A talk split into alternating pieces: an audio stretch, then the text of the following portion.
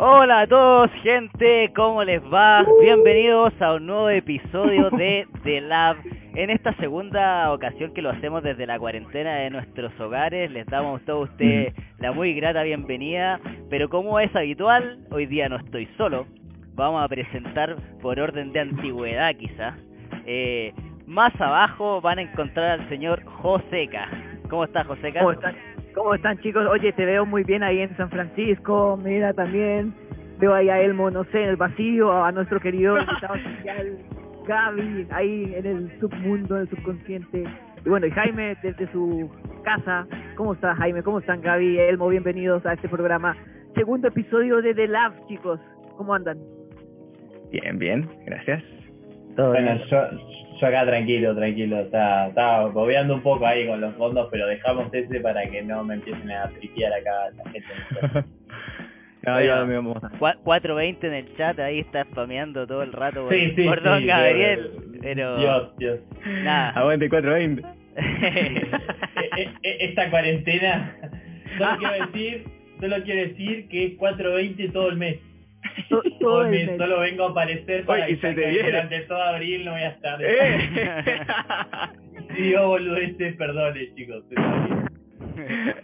Bueno, le Oye, damos con el- la, la grata bienvenida a todos los participantes y nuestro querido amigo Joseca nos va a contar un poco de qué temas vamos a tratar hoy día, que los temas están súper bien definidos y a la gente espero que le interesen y haga todas las preguntas respectivas.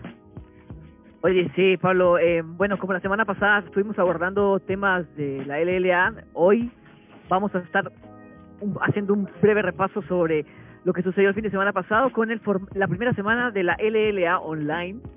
Eh, nuevamente vimos a la LLA después de dos semanas donde estuvo parada y tuvimos la oportunidad de verlo en un nuevo espacio audiovisual con un contenido totalmente diferente. Eh, para muchos, yo creo empezar con este tema abriéndolo desde ya eh, mucha crítica por parte de cierto sector eh, criticando la preproducción de este de la LLA donde los los pre-show estaban o las prepartidas estaban grabadas días previos al duelo no estaban en vivo pero los casteos sí estaban en vivo. Yo no sé qué opinan ustedes al respecto chicos. Eh, había gente que le gustó mucho el, for- el formato sin pre-show y también otros que lo criticaron muy duramente. No sé, yo personalmente, ha- hablando y tomando un poco el tema, a ver, me parece raro que los casters tengan el en vivo y los tanto la previa, o quizás más, más raro lo que puede ser el análisis previo a la partida, eh, que hayan sido grabados, no, no, la verdad las cosas no, no me agradó lo, lo, lo suficiente, y no, no lo logro entender bien, porque comprendería de que quizás los analistas no, al no tener acceso a la partida, quizás preparado bastante. Vamos a ver si están a la altura el día de hoy, porque motivo, ya de golpe eh, entramos a la fase de entonces, selección una y bloqueo de campeones. previamente los temas ambos equipos súper comprensible cuando pasan liderato. tipo de, de temas técnicos. Pero viendo el caso de que los casters sí pudieron entrar, yo me pregunto por qué no poder entrar también a tiempo los eh, analistas. Entonces, quizás me planteo un poco el por qué no. De ahí mi, mi, mi duda, mi, mi, mi incomodidad, pero pero no sé, no no me agradó mucho, me, me dio cierto como un, un gusto raro, siento yo, es algo distinto y que bueno, se entiende el porqué de todas formas, pero me dejó un gusto raro. Sí, yo creo Oye, que esto- dentro de lo posible eh, la dificultad de la contingencia un poco hace que, que, que pasen estas cosas, pero las dudas Claro. que plantea Elmo son eh, bastante cercanas a la realidad, o sea, eh, creo que aparte de ser la opinión tuya, eh, es compartida por muchas personas que estaban en el chat Mm. ese día, por muchos comentarios que hay en redes sociales, y no sé, tú Jaime, ¿cómo, cómo lo pudiste ver esta LLA primera semana desde manera online, eh, cada uno de sus casas? ¿Cómo la viste tú desde, desde tu experiencia? yo con mucho respeto, mucho, mucho, mucho, mucho respeto, no veo los análisis, pero sí, esta vez me di el tiempo y lo vi. No lo escucho, los vi, porque no lo escucho mucho.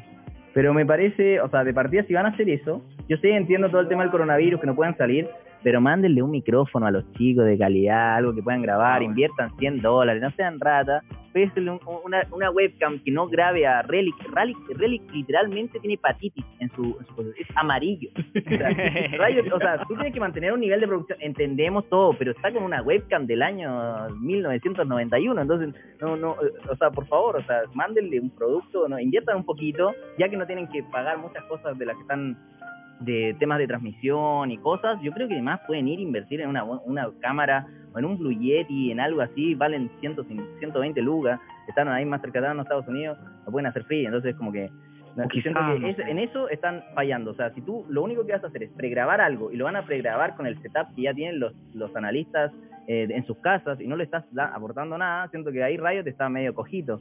Eh, y referente a, a lo de grabar o no, siento que eh, eligieron un formato que fue grabar, eh, eh, eh, ver el, el, el game y después eh, tipo poner un contador y así darle fluidez a la transmisión. Me Claro. parece, entre comillas, una buena cal porque así nos focusamos solo en el en el en el La en partida. La game, partida, en la partida es lo que importa, pero estás perdiendo banda de recursos porque la- y las entrevistas y los y los y, y, y- toda la gente que está trabajando detrás, hay gente que no está, no está laburando, ¿se entiende? Entonces, ahí hay otra gente que sí está compensando con el No, laburo, entonces, Y, que y también, y también desde, la, desde producción en vivo también es un tremendo desafío eh, el ver cómo bueno la, se- la semana pasada un poco com- comentábamos al respecto pero lo difícil que es desde lo técnico yo creo que Gabriel un poco que, conoz- que tiene más experiencia como productor nos puede explicar eh, qué tan difícil es levantar una, una producción un broadcast una transmisión así en cuanto a, a alta técnica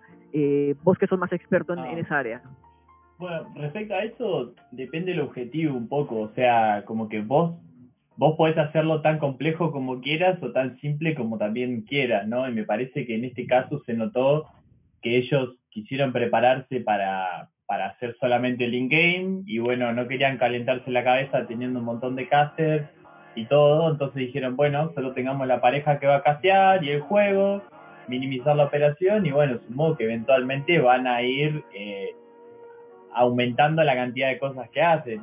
Eh, al igual que Jaime, opino que es una lástima que, el análisis no lo hagan en vivo. Me parece una tontería porque es tan simple como manejar una videollamada o algo así, no, no es tan complejo. Eh, es, o sea, y lo de las lo de las entrevistas, hoy todo el mundo usa un Discord, o sea, la comunidad no te está no te está pidiendo que, que agarres y me lo pongas en HD 4K con la remera y el sponsor atrás. No, o sea, como que algo ameno. No me pongas un contador de 10 minutos. ¿Qué te cuesta que esos 10 minutos sean una llamada de Discord? No sé.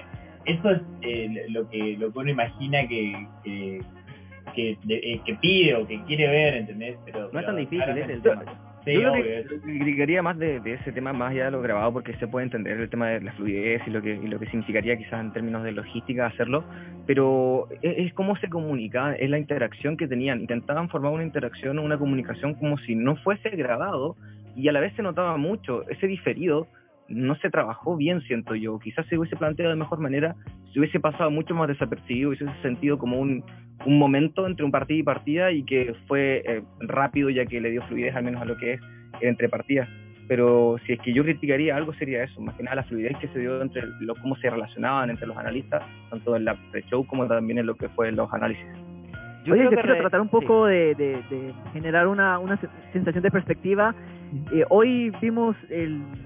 Bueno, me estoy adelantando un poco un tema. eh, vimos en la LSK, la Liga de Corea, eh, cómo al final de sus transmisiones los jugadores destinaban un espacio después de la partida, después de la victoria de T1 contra Genji, eh, de cómo Faker y Kana desde las oficinas de SKT One con una cámara web que se notaba que era una de mala calidad, o sea, no digo, pero era una no era una cámara de una transmisión de programa de televisión, tenían dos micrófonos y le estaban haciendo eh, res- preguntas los casters en vivo y en directo. O sea, y creo que de la producción un poco es lo que decía Gaby y Jaime sobre las opciones que también te entregan herramientas como Discord. Eh, o sea, yo digo, ¿cómo un- Pero mira la escena que tenemos ahora en el programa. O sea, literalmente Es podrían que, hacer claro. lo mismo. Ponen un coso con el replay de la partida, ponen la, la replay de la partida cortada y pone y pone a la persona a hablar. O sea, no es tan no es, no es, no es ciencia de la. NASA, de claro, la de. NASA eso. Yo considero que hay un punto súper grande a rescatar, que, que, que lo tocaste bien, José, ahí. Eh, es ese tema de la interacción de, en tiempo real con los jugadores desde sus casas. Creo que hubiese sido re entretenido haber visto a los equipos de LLA desde sus casas, imagínate todos juntos, si es que ganaron onda celebrando, y tú ver cómo se desenvuelven en su ambiente normal, que, que, que no es el cotidiano de la competencia, sino que es un ambiente de, de donde ellos juegan su scrim o viven, haberlos visto en ese contexto, hacerle algunas preguntas tanto al coach como a los jugadores mismos, hubiese agregado muchísimo más valor que haber tenido un contador de 10 minutos como dice el Gaby. Eh, y era algo tan simple como casi que un en vivo de Instagram. Tampoco es como que necesitáis la calidad eh, de una cámara de cine, sino que... Pero, disculpa que te interrumpa, pero si vos ves la LEC, la, L, o sea, la LCK, la LPL, el ProView sigue funcionando aunque los chicos estén jugando remoto. Sí. ¿Cómo, cómo si del otro lado tienen hasta el ProView y entrevista post partido y todo, no, no podemos lograr eso? Que estamos hablando de una webcam en 2020, nada más, o sea, solo eso, una webcam en 2020 es lo que te estamos pidiendo. Porque ni siquiera es tanto si grabar una sala vos con una cámara 4K de un lado grabás. El asado de Miti. El asado de Miti se hizo con una webcam. No vas a grabar una, una sala ahí y los pibes jugando. Trato de entender un poco las decisiones que, que, se hizo con esto. Eh, sin ser muy pesado, trato de entender la dinámica que existe al, al cuidar una o la la limpia que puede tener la transmisión del, del programa, te digo. Eh, creo que pregrabar algún contenido audiovisual es para salvaguardar un poco el, tomaron el, miedo, tomaron el camino seguro. miedo o la posibilidad de que esto en vivo no, no salga. Pero salía con la, cantidad de ensayos. según, pero, estaba desfasado el audio de lo grabado. Lo que según, lo que grabado Gonto, audio, según lo que dijo Gonto, no tenían buen internet. Entonces, al no tener buen internet, como que eh, ellos no pueden confiar como que que a ellos no se les va a cortar mientras estén hablando y como que quieren evitar ese tema y por eso pregraban las cosas y por eso tampoco tienen post análisis, es porque según él la, el internet que tienen ellos en, en sus casas eh, o en, México en general dicen que es malo, entonces por eso es una de las razones por las cuales, al menos que justificó Gonto en sus redes sociales, creo, que por qué no, no, no lo hacían así. Sí, yo creo que eh, sin duda es jugar a, a, a lo seguro, sin lugar a dudas lo es, porque creo que un equipo tan grande que está acostumbrado a manejar equipo físico, eh, llámese unas maquinitas que, ponen las cámaras acá, ponen las cámaras allá y distintas cosas que uno ve en la transmisión.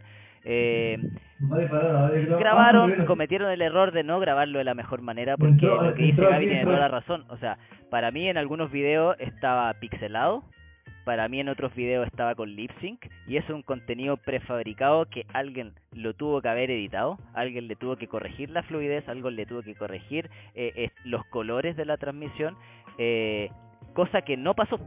Eh, entonces como que yo mm. quedo como pensando, dale, fuiste a jugar a seguro, pero en lo seguro ahorraste, pongámosle costos o tiempo en algo que en verdad pasó de ser seguro a ser algo que te empezó a condenar, o sea, eh, todo bien con mm. el con el premesón grabado, pero si la gente se da cuenta que está grabado y te empieza a molestar porque la calidad no es buena, porque esto, porque esto otro, eh, te salió para atrás. no, no, entremos a la calidad porque literalmente, o sea, el fondo puede ser por pantalla verde lo que hicieran. Pero literalmente era una mesa donde Calipso agarró todos los peluches que tenía en su casa y los puso atrás. El profe Andrés no tenía peluches y puso los monitos de goma que te dan en Riot en las juntas. O sea, esa era la decoración que salió en la transmisión de la LLA. Entonces yo digo... Esta decoración que tenemos nosotros o sea, a mí, a, mí me, voló la cabeza. Literalmente me voló la cabeza. Dije yo creo que pueden hacer las cosas un poco mejor. Pueden no poner cinco eh, cositos de goma así en una mesa atrás como decoración y hacer algo un poco más de igual igual amo no sé si amo defensa en realidad pero basándome en la experiencia que he tenido yo dentro de Riot por un lado, igual eh, hay, yo sé que cuando se habla de, de producción y cuando además también se toman este tipo de circunstancias que son así tipo de emergencia, eh, hay que estar quemándole y muchas, muchas personas de producción están preocupadas más que nada de cómo solucionar este tipo de problemas. Pasa que se preocupan tanto de eso que en ocasiones se dejan de lado ese tipo de detalles, en cómo se va a ver el caster, en qué va a estar comentando el caster, cómo ver la partida inclusive. En ocasiones termina siendo cosas que terminan viéndose o a última instancia o a primera, muy rara vez, porque hay que darle siempre prioridad a lo que es la transmisión en lo que es lo, técnico, en pocas palabras. Entonces, puede haber sido que les haya pasado en contra del tiempo y que no hayan tenido la, suficiente preparación previa para poder hacer frente a una transmisión como tal y, no dar todos los requerimientos que nosotros, por ejemplo, estamos hablando. El tema está en que no sé si es justificable o no, la verdad, las cosas. Yo, basado en mi experiencia, puedo decir que ha pasado en, otras situaciones donde no siempre se dan los tiempos adecuados para que las cosas estén preparadas de forma correcta. El tema está en que es el momento, había tiempo, ¿no? No sé, yo personalmente no lo sé.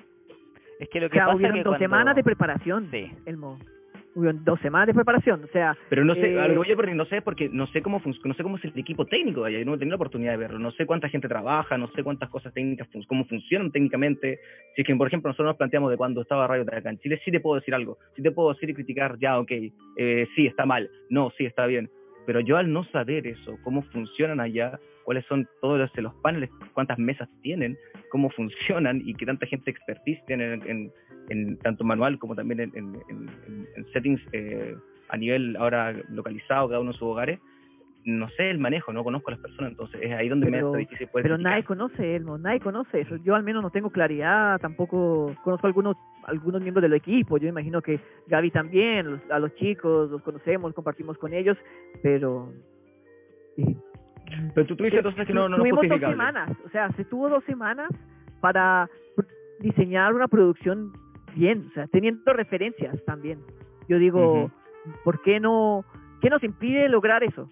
Sí, es que lo es, que es pasa... una decisión de uno. Eso- ese es el tema. Lo que pasa es que cuando hay algo que no lo dejaría fuera del análisis es que cuando tú eres quien marca la pauta en la industria, porque seamos súper sinceros, eh, Riot para Latinoamérica marca la pauta de qué es lo tope de línea que se puede hacer en transmisiones, pongámoslo de alguna manera, o al menos ese es el puesto que le toca tomar como una empresa tan grande y la, y la mayor liga de deporte electrónico en, en el continente creo que se le va a castigar siempre el doble o el triple las cosas cuando se equivocan. Eh, si nosotros ahora se nos cae la escena, bueno, eh, perdón, pero no no pasa nada. Pero a ellos no no hay margen de error, ¿me entendí? No, el castigo vamos, duro, encima a toda la gente y, y, y, bueno, si no tomáis esos resguardos, la verdad es que tú sabéis que, y perdón la expresión, tú sabéis que te van a hacer cagar afuera. ¿Cachai? O sea, no no es Mm. que si, si la cagaste, bueno, te van a reventar porque la verdad es que la gente le gusta hacer eso y creo que ahí es donde también le damos poco espacio a la mejora. Creo que la crítica, si bien es muy buena para hacer highlight de, de, de este error que se cometió, debería ser siempre constructiva porque al final de cuentas todos los que estamos acá o la gran mayoría también queremos ver un show bueno, no es porque queramos hacer la mierda y que se vayan a la mierda, eh, es porque No, queremos ver un show que realmente a la gente le interese, que cada vez se hable más de esto y que la gente lo pase bien. Eh, no No, sé y qué- que sabemos que lo podemos y que se puede hacer bien. Eso es importante. O sea, yo creo que la sensación es que se puede hacer bien. Igual ahí también como jugando un poco lo que decía Elmo y viendo y trabajando de adentro, lo que siento y que me parece que le ha pasado a Riot ya hace mucho tiempo en Latinoamérica es que lo que el ejemplo más claro es la gripe mal curada, ¿entendés? Es como que al principio la situación era una y como no curaron bien la gripe desde el comienzo, hoy por hoy, te mandás una y te pegan por todas las anteriores todo el tiempo, ¿entendés? Entonces hoy Riot tiene como una toxicidad implícita en todo lo que hace, que no importa lo que haga, primero le tiramos mierda y Oye, por ahí está hashtag bien. eh, culpa eh, de Valligal. Claro, eh, claro, es un poco eso también. O sea, en el fondo, en el fondo no valoramos de que bien o mal es un juego que ha durado 10 de 10 años, o sea, 10 Confirmamos, años. Elmo nos sigue en la LLA por culpa de Magical. Oh, hashtag culpa. Lo Oye, chicos, bueno, para, cerrar el tema de la LLA, eh, ya llevándolo al, conte- al competitivo duro, eh, esperamos que, la, que esta semana que viene, la semana 6 de la LLA, obviamente eh, podamos ver quizás algo diferente en la transmisión del broadcast de la LLA. Quizás podemos, de todo lo que hemos discutido, quizás eh, ellos también se les hace sentido esto, así como equipo a modo interno. Eh, pero pasemos ya al competitivo duro, donde vimos tres líderes actuales, eh, R7, All Night y también tenemos a Infinity, los tres equipos peleando por el primer lugar, el tan deseado primer lugar de la LLA. Y además tenemos tres equipos que la próxima semana se quedan sin chances. Hasta el momento, según la tabla, son solo tres. Exten, eh, Azules o Universidad de Chile y Furious Gaming. ¿Qué opinan sobre esto, chicos? A ver, Jaime, Están muy Jaime yo creo que tiene muchísimo que hablar en estos temas. No, no, no, me refiero que él estuvo adentro del competitivo. Partiendo Ah, bueno, por claro. Extend, partiendo por Extend, yo creo que Extend viene haciendo las cosas mal de hace años ya, o sea, desde la LLA pasada que viene haciendo las cosas mal, eh, literalmente hizo, hace cambios medio raros, tipo, acababan de vencer a un jugador, All Night venció a un jugador por comportamiento, recuerden que un Forgiven se filtró porque tuvo una pelea ahí con Newey por Twitter, que fue por comportamiento, por mala actitud, por eso, ¿entiendes? Cuando tú, yo no entiendo cómo una organización puede tomar a un jugador con mal comportamiento. No lo entiendo. Lo acaban de benchear de un equipo.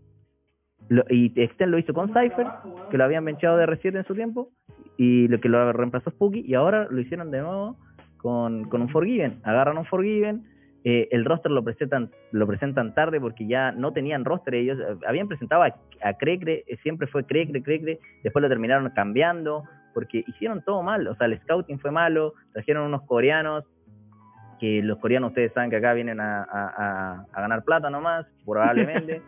eh, y Extena venía haciendo las cosas mal durante eh, mucho tiempo. Y, Oye, Gaby. Y, se, y Sí, pero- estar en un, un spot así. Después Azules, ellos mismos dijeron, y Cody mismo lo dijo, 0 0-15, 0-14 él decía que, le- que iba a tener y era su primera experiencia y ellos no quisieron cambiar el roster. Bueno, esa es decisión de la organización.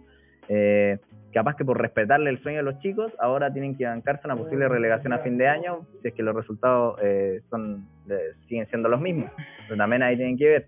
Eh, y referente a Furious Gaming, creo que eh, siento que están en esta situación porque eh, tuvieron también eh, entre mala suerte y malas decisiones, partiendo por después el, tema siguiente, no lo voy a spoilear, pero tema, distintas decisiones. O sea, Furious está donde está porque ellos mismos lo dijeron públicamente, que privilegiaron eh, tener una empresa autosustentable eh, y armaron un roster con jugadores reciclados. O sea, esa es la realidad. Arma- eh, agarraron a Cell, que venía de bajar con Calejía a la B, eh, y lo re-rolearon a Top, que no es cosa fácil, ¿no? Cualquiera puede hacer. Alone lo pudo hacer de buena manera, pero Cell no es Alone.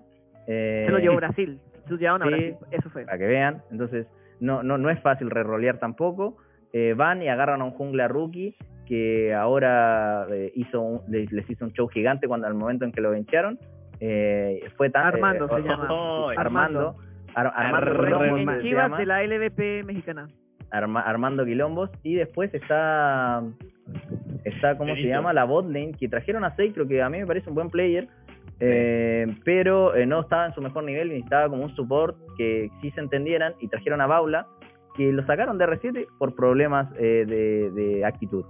Después eh, cambian a Seikro y traen a Nobody que lo sacaron de todo el equipo por problemas de actitud. Entonces yo no entiendo eh, qué es lo que intentan hacer. O sea tipo qué, qué es lo que intentaron hacer Furious como proyecto deportivo entonces ahí uno es Yo- donde- se pone a pensar, eh, ¿por qué confiaron en esto? Bueno, Emp es, Emp es el único que no movería porque es muy bueno, es Dios, pero los demás, los otros cuatro, muy cuestionable la decisión, no armaron un equipo alrededor de Emp, tampoco le trajeron un jungla eh, que con el que con el que él tuviera la sinergia pudiera jugar, o sea, no hubo ni siquiera la intención, le intentaron poner un rookie, ¿Pero no ¿Qué, crees, qué crees que pasa ahí, eh, Jaime? Porque es, es un tema de, de scouting o es un tema de que faltan jugadores en la región. Porque ¿cómo es posible que, sabiendo esto, que además se conoce en redes sociales, todo el mundo sabe de, de este tipo de problemas que vemos, terminan igual siendo seleccionados por los equipos? ¿Será que falta mejor scouting? ¿Será mejor falta que falta más jugadores? Eh, ¿Falta que quieren cantera los equipos? Mira, por cómo era el formato Oye, de los pongámosle equipos, nombre, pongámosle un poco de nombre a esto también, Jaime, adelantándonos a, a la temática que vamos a abordar eh, a continuación. Eh, creo que uno de los grandes artífices, no, no quiero decir que es culpable, sino que es parte de todo de todo el círculo que tiene a Furious Gaming, digamos, en lo profundo de la tabla de la LLA y que precisamente esta semana eh, se comunicó a la audiencia su suspensión como entrenador principal de Furious Gaming. suspensión permanente, como diría mi compadre Suspensión por toda la LLA, es decir, no va a poder draftear. En verdad, creo que En cuatro partidos. tenemos- creo que tampoco tenemos una claridad al respecto porque yo no sé si se le permite, o sea, él seguirá Igualmente ya es totalmente irrelevante. Porque el equipo ya está 1-8, ya, está- ya terminan estos tres juegos y literalmente ya Furious queda eliminado y cada uno para su casa cuando pase el tema del coronavirus. O sea, en verdad solamente lastima la organización para mí eso. Pero podemos, podemos ir profundizando más el tema por partes, pero yo creo que solamente se ve lastimada la organización por haber confiado en alguien y, le resultó así. Es que, mira, mira y ahora, ahora justo ahora le toca, son cuatro enfrentamientos los que le quedan, y son justo cuatro posibles puntos que le podrían dar el quinto y último puesto ya para clasificar a fase de playoffs, si es que se da, siendo partidas contra las cuadras de Exten, una más fáciles por decir lo que está pasando en la tabla de posiciones, Infinity, Isurus y R7, ¿cómo van a poder hacer ahora no cada dar, cuadra? no se va a dar. No, hay chance, no hay chance, súper, no hay chance, chance. no hay chance. No chance, si quieres ser chance. muy ácido y hablando de números, bueno, nosotros nos especializamos en números. Furious Gaming al día de hoy tiene un 1.1% estadístico de clasificar. Es así de, De hecho, ácido el número. ¿A quién fue que le ganó? Solamente le ganó a Exten.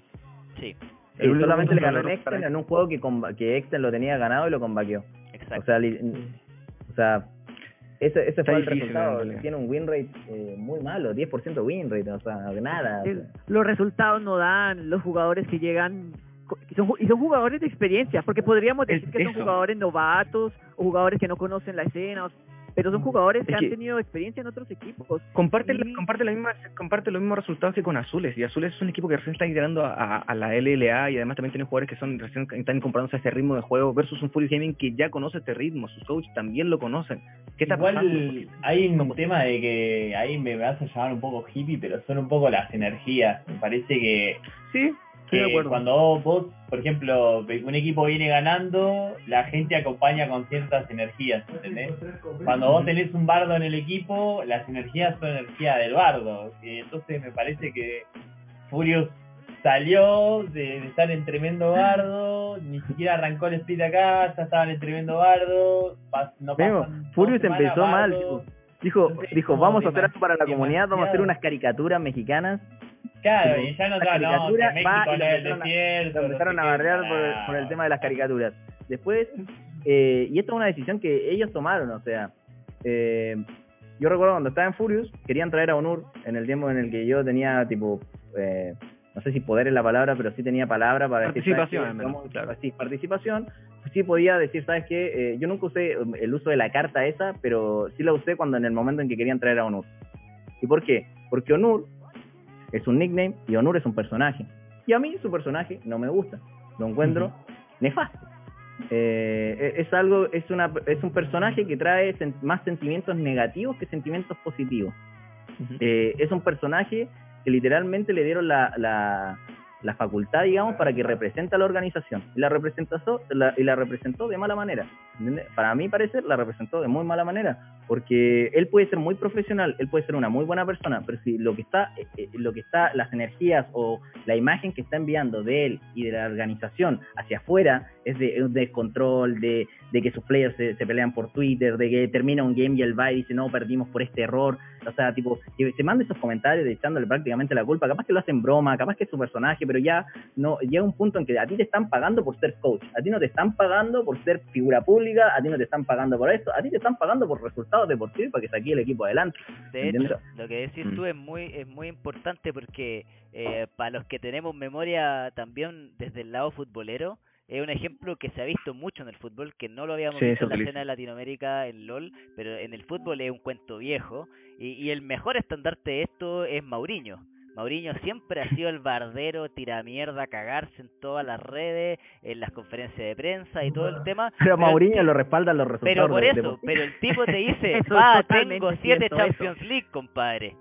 o Es sea, que igual, mira, yo, yo creo que a Onur, a Onur, a Onur y a Furious Gaming le pasó un tema de que en un principio de año, si se, si se recuerdan, hubo todo un, una Onurmanía dentro de redes sociales y dentro también de, de la misma LLA, de lo que tanto sus opiniones y cómo era eh, tanto irreverente la misma liga.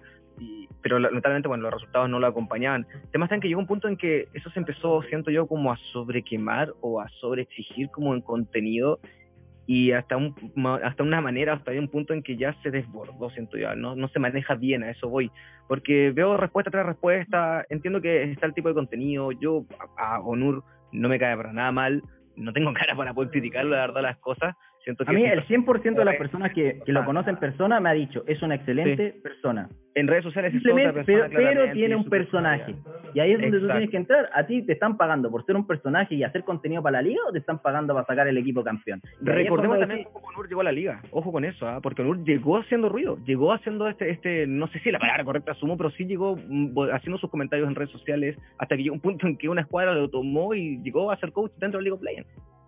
Sí. Es que recuerden que él venía de Smite, o sea, ya venía como con, con un sistema eh, para, a- para implementar. Yo vi, eso- o sea, sus primeros trabajos, digamos, sus primeros análisis, yo vi, yo vi un, un PowerPoint de su trabajo, él era muy al libro, y a muchos players le puedes preguntar, es muy al libro, y él como que, su- la principal crítica que le hacen sus mismos jugadores, porque yo tengo internas, sus mismos jugadores, es que él piensa que tiene cinco coreanos jugando. Y él no tiene cinco coreanos, tiene a Cypher, tiene a Celt, él piensa que ellos tienen que hacer esto y es así. Sí, Y- una de las grandes críticas yo que creo que se eh, era adaptarse, adaptarse es lo importante. Si tú tienes Sí. un jugador que solo juega tanques, hazlo jugar Malphite, que quede 5 O Maokai, todo el día. Que, Maokai, que quede 50 minions atrás, pero no lo haga a Cells, que se reroleó y que es malo en el rol, lo haga jugar Champion Carry, porque Mm, honestamente no te va a funcionar, no te va a funcionar, o sea, no le pidas peras al puto Olmo, ¿se entiende? Y yo creo que eso es lo más importante, de que no se supo adaptar, de que también su staff técnico, eh, él estuvo sin analista el año pasado y ahora está con, solamente trajo a Betoni, que es un amigo de él de Smite, eh, no sé eh, cuáles son el currículum que ha tenido el, el chico este, pero sí, eh, en, en términos de, de nivel de juego no le aporta nada, ¿se entiende? O sea, es una persona que venía del CS 1.6, que venía del Smite, entonces no viene con otros... Sí, con yo otro- creo que eh, toquemos un poco lo que es el comunicado, Nur. No sé si les parece, como que ya pasemos un poco al, al tema Ah, ok, lo- de que... ¿por qué lo banearon? ¿Por qué lo banean de, de la ¿Qué liga? Eh, bueno, Para mí, para mí, eh, si- sin, sin, ya lo leí, ¿no? Pero sin darle mucha vuelta es como, ya le querían pegar un cinchón de orejas eh, por, por algunas cosas Ah, y, y es que no es, no es como que estaba... Estaba con amarilla desde que entró a la escena que estaba con amarilla, man. Claro, entró a Riot, querían- cuando entró a Gaming, Gaming ni siquiera lo había presentado, estaba como... ¿Verdad? Con miedo, madre. Top, Secret Honor ahí, metido por debajo. hicieron borrar, la verdad que le hicieron borrar el Twitter, la verdad que cerró el Twitter para poder Sí, cerró el. Twitter un tiempo, a trabajar ahí, no hicieron presentación no oficial, nada, tipo, estaba trabajando por detrás. Y después ya lo transparentaron cuando la LLA se dio cuenta que era un personaje, pero que tiene que mantener un, o sea, un cierto nivel.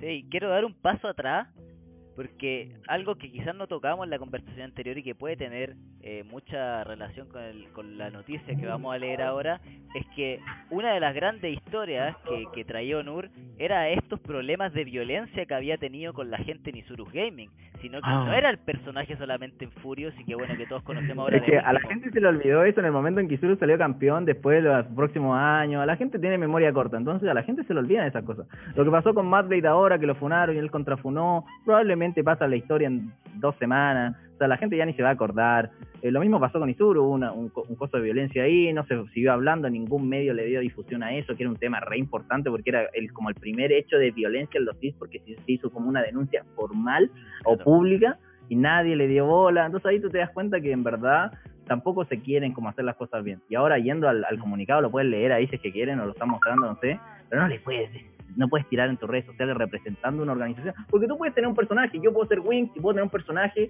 y a mí nadie me manda, yo nadie me manda, literal nadie me manda, y cuando me mandaba Furious también me paqueaban al toque, yo estaba haciendo un stream y decía, Riot son nefastos y acá tenía un mensaje. Sí, verdad. Permite, por Ah, favor, pero, estas, por cosas, favor. estas cosas viven del mismo lado del chinchanchón, bro. Exactamente, Perdón de que hecho te era un acá. tema que, Perdón el que te que vengo acá, debemos me entré a reír, Sí. me entré a reír por Sí. eso, pero el loco no lo dijo como queriendo bardear, es el, es el versión. Mira, mira,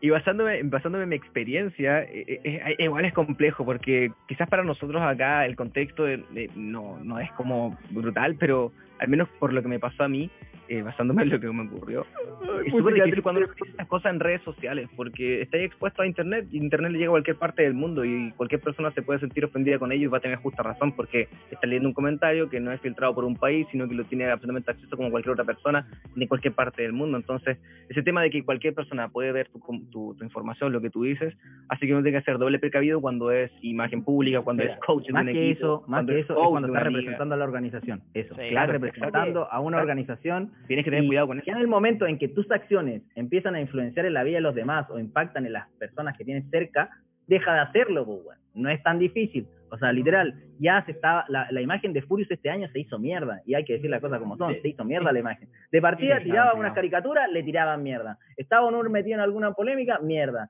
Eh, eh, el resultado deportivo, mierda. Entonces, de- para un poco, cierra las redes sociales, amigo, concéntrate en trabajar. Ese fue el principal problema. No cerró las redes sociales, se concentró. Ahora Onur va, va a ser un personaje. Literalmente ahora eh, va, lo, lo sacan de Fury, probablemente no lo contrate nadie más, cagó su carrera, etcétera. Pero va a ser un personaje eh, relevante en la escena por, por su acidez. Pero yo creo que in- influenció demasiado. Pero ya es, sí, ya pasó el, el borde entre ser picante y ser meme. Yo creo que está ahí. Mm. Oye, Sí, no- no- tiene para- que mantenerse para en el que- límite, claro. para, para que la gente que no puede leer en el, Sí, en Sí. el chat, digamos, el- por qué, cuál fue la guinda de la torta, podríamos de- usar Sí, esa de hecho, analogía, voy a leer este pedacito de- de- del comunicado para que la gente lo vamos a resaltar acá. Eh, no lo voy a leer textual, pero voy a decir un poco.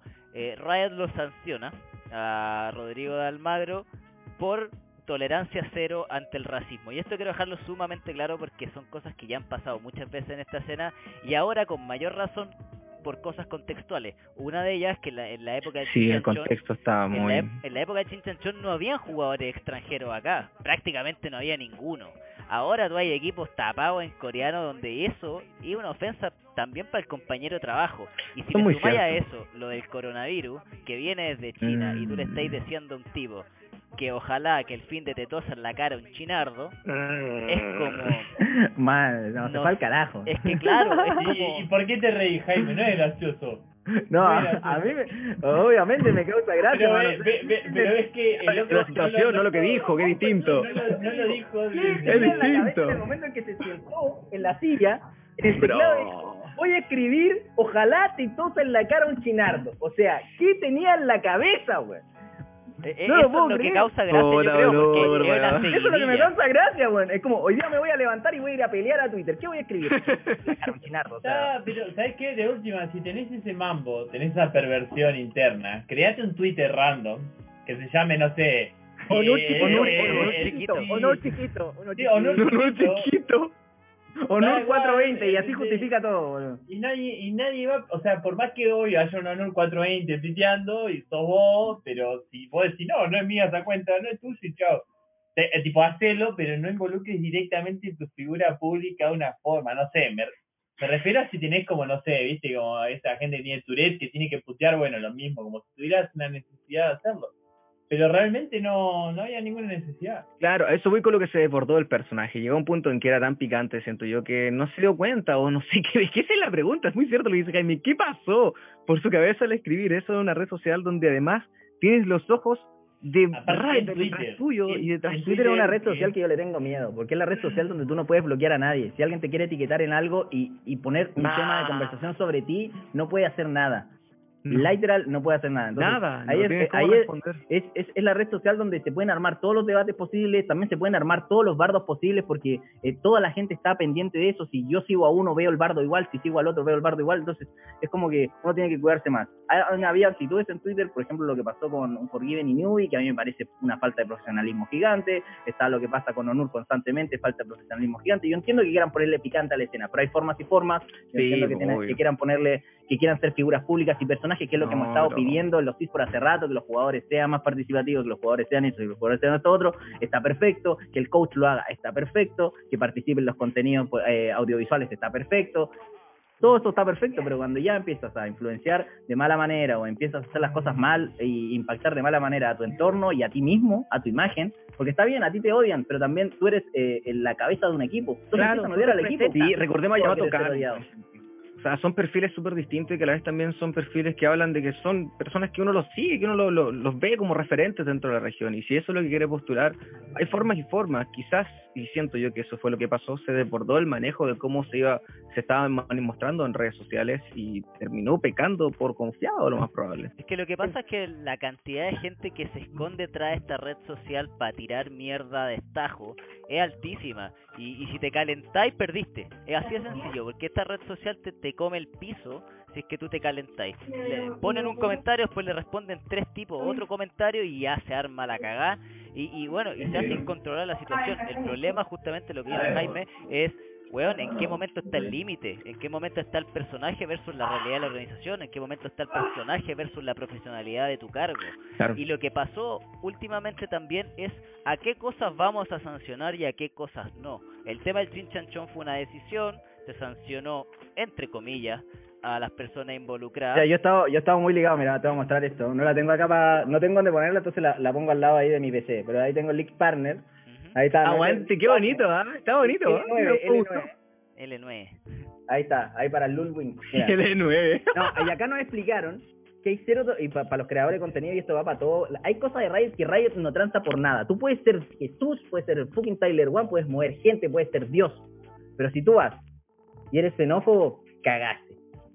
Racista, cagaste. Esas cosas no las puedes hacer. O sea, cualquier hay límites. puedes ser picante, puedes hacer lo que quieras, Sí, eso pero no puedes traspasar al límite. No puedes irte al lado oscuro, valga Igual, la redundancia. No, no. A- a- también hay, hay que, acá quería explicar un poco a Onur en algún ejemplo que no, no sé cómo, no sé cómo decirlo bien, pero no siempre el loco dice locuras, ¿entendés? No, para nada. No, no, no, para nada. Entonces me parece que el flaco como que más una vez se manifestó de buena forma. Por ejemplo, fue de los únicos que salió a hablar de que en todos lados estaban suspendiendo todo por coronavirus, y acá era viernes y no se sabía si se iba a jugar y si no, ¿entendés? Sí, es y verdad. el, y, y el consus el sábado. Entonces, no me puedes lanzar un comunicado el viernes a las 11 de la noche, eh, un ejemplo así, ¿entendés? Como que siempre todo... Se entiende. Pero hay canales, eh, tú estás trabajando y hay Sí, canales claro. de formas de Sí, reclamar, po, pero, pero te la ponen todos los días, un poquito te la ponen todos los días. Entonces, gente que, que, que de repente se le zafa la tuerca, vos venís un día me rompe la pelota, otro día me rompe la bola, otro día así, así, así, y llega al final del split y estoy requemado y soy una olla a presión. Sí, yo te encuentro toda la razón. Nah, punto pero- Yo creo que hay gente que le pasa, es lo que te digo. Si, si, si te llega a pasar en esta red social, te condenáis solo.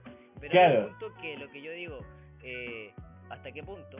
Porque Obvio. también hubo una circulación de imágenes en Twitter donde salía uno de los analistas, que no voy a mencionar porque no tiene sentido mencionarlo, uno de los analistas vigentes, eh, diciendo, perdón, comentando este post de la sanción de, de Onur eh, con una banana, con un plátano, ¿me entendí? O sea, como tírenle comida a los monitos para que sigan peleando, ¿cachai? Es como, esta pelea es de simio, se entendía eso y, y fue como, bueno, ¿qué hacemos con eso? Porque nos cagamos a algunos y a los otros no, y no es bardo, sino que la gente empieza a sobre reaccionar sobre estas cosas cuando ve Ujú. injusticias de ese tipo, o sea, no sé qué piensan ustedes al respecto. Oye, me pasa que, mira, llevándolo a casos ya explícitos y claro que suceden en, en otras industrias, muchos jugadores se les impide, muchos entrenadores y personas dentro de empresas se les impide hablar abiertamente sobre cierto tipo de cosas. Hay jugadores donde, en equipos de fútbol, donde se les prohíbe por, de forma contractual evitar hablar de cualquier cosa que sea respecto a un equipo. Yo, pero Furio Gaming le dio el poder a Onur de que hiciera lo que quisiera, ya deportivamente, deportivamente hablando y también como personaje. rindió. literalmente. Entonces, no creo que la- le pongan una cláusula de, no, tú no, No, puedes pero, hacer esto". pero tú, Jaime, teníais contrato cuando estaba ahí en Furios que no podíais hablar de ciertos temas, po.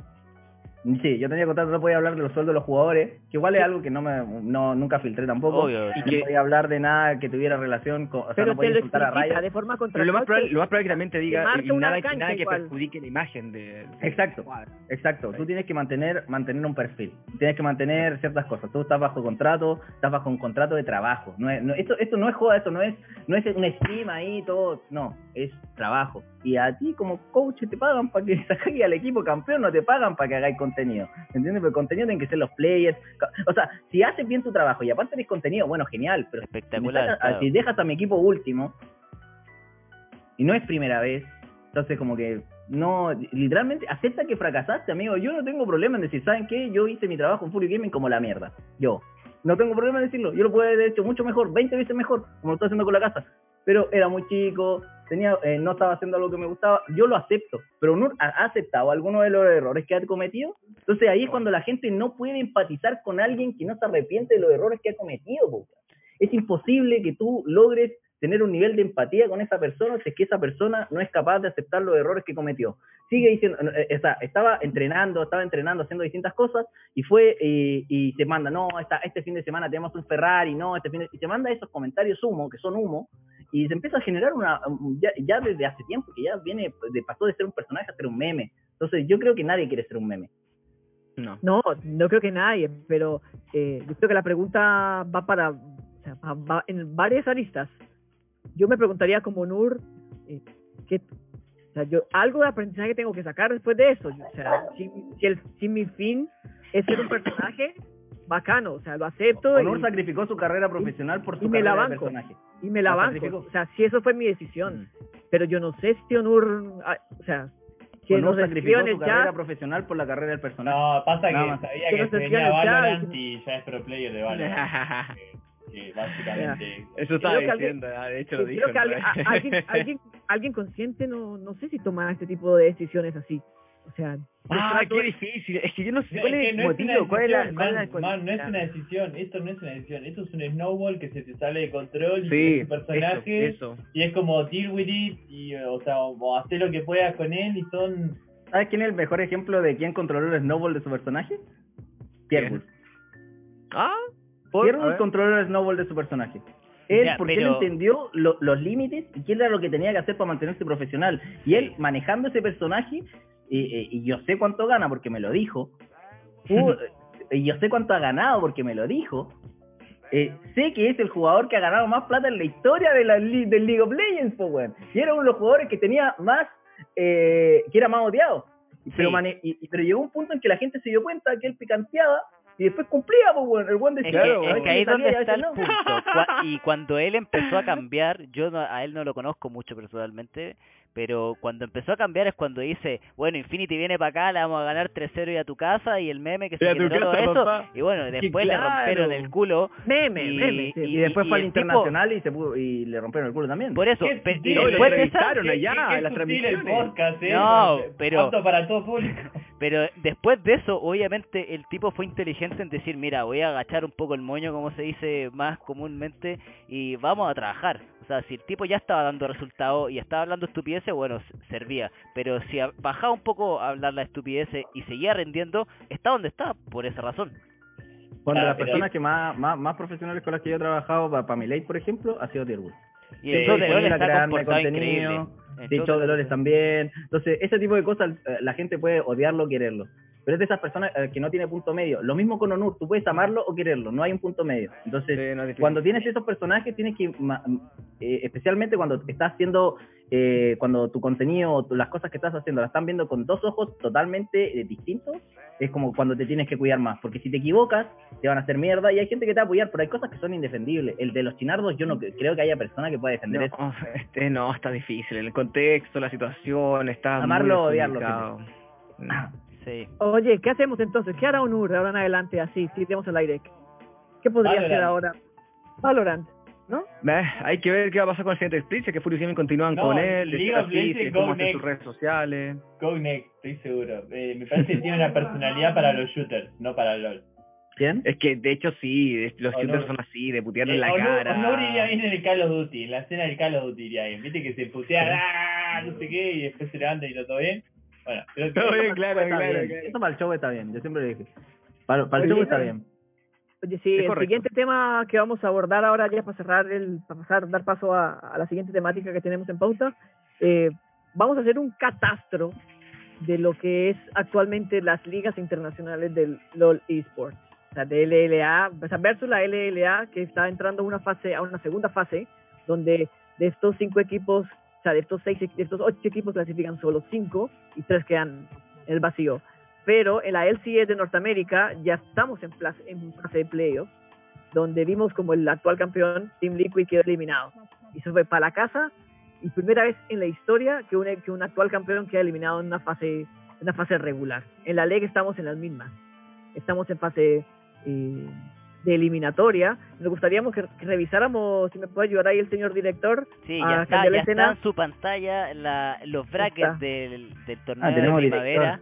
Sí, por supuesto, el torneo de primavera de la LCS, donde, como bien dice José, puta, Team Liquid desapareció después de haber dado tremendo que hablar en distintas escenas, ganó, no- si no me equivoco, tres torneos seguidos eh, con un equipazo, y ahora la verdad es que ni siquiera está dentro de los ocho mejores. O sea, es, un, es una debacle tremenda de los equipos. Pero... Y quisiera, quisiera abordar un tema en base a este contexto, que también lo hemos visto acá, es cómo tú mantienes a un equipo campeón durante mucho tiempo. Es decir, eh, eh, le pasó a Isurus Gaming, le pasó a los jugadores de Lion, le pasó a los jugadores de R7. ¿Cómo lo haces para Lo mantener que un pasa es que hay muchos que tienen la mentalidad, muchos tienen la mentalidad de equipo que gana no se cambia.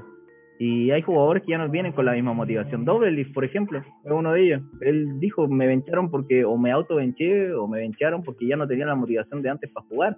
Entonces, tipo, yo creo que está bien que mantengas un equipo sólido, pero tienes que renovar ciertas partes. La de carry es un rol súper mecánico que tiene que estar eh, pendiente, entonces, tipo, renuévate, renuévate, renuévate, porque hay jugadores que, que son muy buenos, como Impact, Impact va a ser muy bueno, pero no es el nuevo algo, ¿se entiende? No, No, tiene un potencial de crecimiento Oye, mucho mayor. Entonces los otros equipos empiezan a contratar jugadores o lo empiezan a, a trabajar un poco más de abajo, calladitos, y de la nada explotan.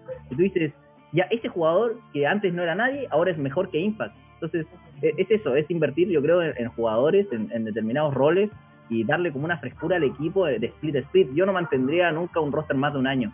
Tipo, haría un cambio preciso, un cambio que me traiga nuevos aires, algo que algo que motive al equipo o, o lo que le falta al equipo, porque al equipo siempre le falta algo, capaz que un shotcall, capaz que esto. Bueno, otro. ellos lo intentaron hacer y trajeron a Broxa. Tampoco es como, oye, weón malo, ¿no? O sea, venía de Fnatic, tremendos mundiales, No, tremendas no, no, temporadas. pero, Pero Broxa no, venía no trajeron a. Broxa, no, tra- no trajeron a Broxa al toque. ¿Te No, no al toque, Broxa No pudo jugar. No pudo jugar, pudo ese fue jugar. el problema real. No pudo jugar por visa.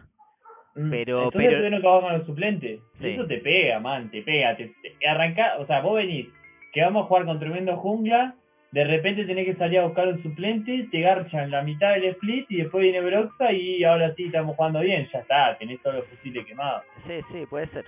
O sea, son, son cosas que pasan y bueno, destaca un poco el equipo de Cloud9 que si bien siempre había sido un equipo medio segundón, que no le iba muy bien en distintas cosas, hizo cambios eh, Desde la fuertes. generación dorada. no Salió Sneaky, buenos salió Sí, Sneaky, salió Sneaky, Sneaky. que era el estandarte Mm. modo Dios del equipo, sale a generar contenido para el mismo equipo, pero no a jugar más. Y un cambio rotundo y nada, le ha dado tremendo resultado. Y creo que la lógica tuya, Jaime, de decir no mantengamos los roches mucho tiempo, se ve comprobado en estos dos equipos. Claro, está, está aplicando, es muy cierto eso. Veamos un poco también lo que sucede en la en la LEC. Pero antes que todo, aparece- antes que todo, José, ¿quién creen que va a ganar? Así como para cerrar, demos las predicciones para que quede grabado. ¿Qui- ¿Quién, quién gana este split? Predicciones. Mm. Yo voy por Cloud9. Creo que su campaña fue sólida. Eh, sin duda alguna lideraron la LCS durante gran parte del, del torneo. Eh, y muy rara vez, viendo también el cómo funciona el mejor de cinco, creo que Cloud9 tiene mejor equipo para un, una partida a- al mejor de, de, de estas cinco. Gaby, Sí, es verdad. Para mí, Cloud9. Cloud9. Porque la, la llave que tienen igual es como que si pierde Cloud9, eh, baja al lower bracket y no creo que pierda dos series. No, y el lower bracket sí. Ni, bueno, ni sí cagando, O sea, ni terminó, cagando, como que... terminó 17-1. Claro, le tenés que ganar 10, o sea, le tenés que jugarle 10 partidas básicamente a Cloud9 claro, y para ganar. eliminarlo. Eh, no, tremendo. No, Claro, ¿Tú- eh, ¿Tú por cuál vas? Sí, no, y también voy por, por Cloud9, o sea, tiene una, tiene una campaña muy buena, le va a tocar contra eh, 10,000 Tips, eh, cual también viene bu- buena racha, viene de Que le tres- dicen tres 100 versus memes. 100, eso, eso, eso. 100 no me memes. compliques con el inglés. Bueno, eso. Eh, viene tres victorias seguidas versus cinco, que ya también viene la escuadra de Cloud9 y con todos los, los scores que ya conocemos, vienen bastante sólidos. Lo mismo que decía Gaby, si es que pierden, bajan al lower bracket, se estaría enfrentando quizás posiblemente contra TSM, posiblemente también contra Golden Guardians. No TSM, el único que le sacó el punto, no creo que tampoco vayan a perder una fase de, de, de, de- de loser brackets.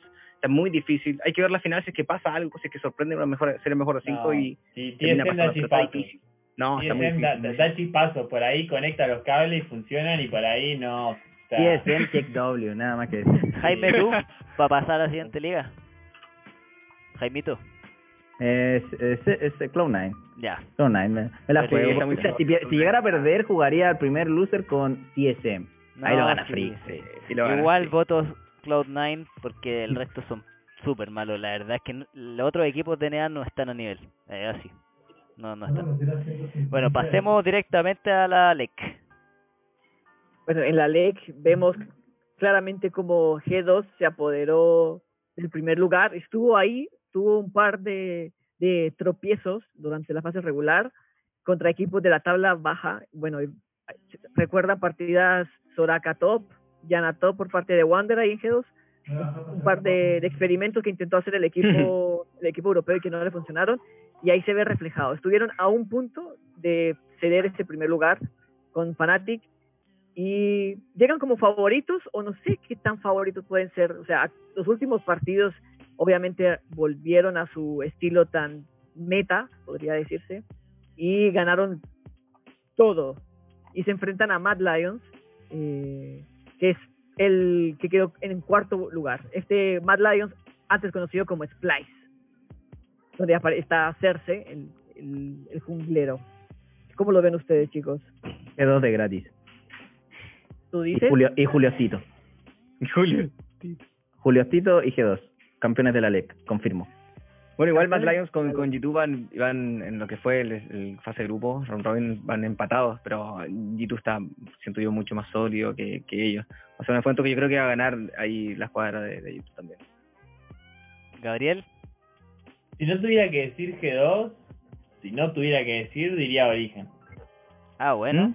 Mira. Si no, tu- o sea, pero obviamente el favorito por números es G2, pero para, para no repetir lo mismo, si no... Sí, sí, sí, sí, yo, creo que el tema es ganarle un BO3, un BO5 a, a, a G2. O sea, ¿qué equipo le.? O sea, le puedes sacar games, pero ganarle un BO5. ese Es re, tre- debe ser estresante. Ese es el tema, ganarle un BO5 a ese equipo es difícil. Sí, no, no tú sabés que pueden trolear una partida máximo porque No. le sacaron cualquier wea, pero de ahí a trolear dos, ese equipo, puta, te juega bien la llana top, po. O sea, ¿qué podía hacer contra un equipo que te juega bien con llana top? La verdad que genio. la dinámica que tienen como equipo es más que, bueno, si le sumáis a eso que tiene unas mecánicas aberrantemente buenas, eh, pero sácasela. Ya funcionó Ah, como equipo. pero, ah, pero contra la LPL 3-0, KW, dale, bro. Ah, pero, pero, está, pero estáis hablando co- contra un team que era una locura. O sea, era como Sí. ver al Mecánicamente era una locura. El otro, el otro equipo era, no le podía ganar una línea, ¿cachai? Era de otro planeta, entonces era puta difícil. G2 viene de, de ocho partidas consecutivas en victorias. es una Por eso, o sea, burda. Se pusieron las pilas a lo último y facilito, llegaron. No, y aparte, siendo más técnico, ¿cómo le drafteáis a esos ¿Será hueones? favorito G2 Ah. para... ¿Cómo le drafteáis? O sea, ¿qué le baneáis? Si el, si el O sea, que- es que, mira, si tú le llegáis a dejar más de un power pick, cagaste. Sí, es como que tú vas y le quieres banear la estrategia a ellos, una estrategia que les funcionó, que es media cheesy, tú se la quieres banear porque molesta. La Hanato, por ejemplo. ¿Qué hacen? ¿El Hana? ¿No? claro, per- lo perdiste. Entonces, No. si tú vas y baneas algo, le baneas una estrategia, porque pueden enseñar 10.000 estrategias, pueden hacer swap de lane, pueden jugar lo que quieran. Cuando tienes esa, esa clase de flexibilidad para jugar, o sea, tiene, yo como coach contrario, ¿qué carajo les drafteo? ¿Qué carajo les baneo? ¿Entiendes? Y si les dejas power picks, que son champions, que son estúpidos, que no los puedes dejar, como en su tiempo fue, no sé, cuando eh, cuando estaba el Mordecai trabajo, se jugaba botlane, estuvo baneado todo el mundial, esos eran champions que no podías dejar, ¿entiendes? Hay champions que tú no puedes dejar, el Pantheon estuvo baneado todo el mundial, no los puedes dejar. Sí. Lo mismo pasa en esto. Hay champions que tú no puedes dejar pasar o puedes llegar a un trade equivalente como, no sé, a Felios Miss Fortune, que trae a Cerly por ley. Que, eh, Sí, puedes llegar a eso así, pero hay power picks que tú no puedes dejar. Y, y a este equipo, dependiendo bueno dependiendo del lado, no le puedes dejar uno o dos picks fu- fuertes porque si no te, te van a pasar por encima. Eso es muy cierto, man. Sí, oye, continuamos un poco con el análisis de, de otras ligas. Pasamos ahora a la LPL de China, eh, donde vemos como Stars y Farm Plus Phoenix eh, están ahí peleando por, por el primer lugar. Todavía faltan un par de fechas, de semanas de, de la fase regular. Acuérdense que son 17 equipos en la LPL. Los No, que- esa liga es una locura. Por poquito, ¿ah? Esa liga, sabéis que es hasta difícil, para nosotros es hasta difícil eh, seguirla, ¿cachai? Porque o sea, son muchos equipos, de repente tú no, el equipo que tú querís ver juega, no sé, casi que dos semanas después, y es súper raro eh, cómo se ejecuta Sí, esta liga. Lo más Y raro son de así, esta son los de liga, tres, además. Sí, lo, lo más raro de esta liga que es, es la única liga que solamente se jugó casi todo el split en 10-4 y 10-5. claro. No, to, no Ah, tocaron verdad, por la pausa, 10-2, toda la ni- razón. Ni 10-3. Sí, recién el 30 fue que jugaron con el 16. Entonces van a llegar al parche de playoff, o sea, el parche de MSI, lo van a llegar pulido, lo van a tener todo trabajado, ese parche mal, o sea, va a ser muy difícil que, China pierda el internacional este, este No, año. y aparte súmala a eso que antes solamente teníamos dos equipos, ya tres equipos como mucho, que era eh, que daba la sorpresa el año pasado, e Invictus, que siempre estuvo súper bien, eh, y Royal Never Give Up, que el equipo clásico de UCI, que daba que hablar todos los torneos. Pero este equipo Pero- nunca ganó. No, no, no, nunca ganó, pero llegaba a la final, o sea, eliminaba No, mucho. pero pobre Royal Never. Sí. Pero no es lo mismo. No, es, lo mismo. No es lo mismo tú salir campeón del mundo que ser No, segundo. sin duda. No es lo mismo, pregúntenle a. Raki, weón. No es lo mismo ser que.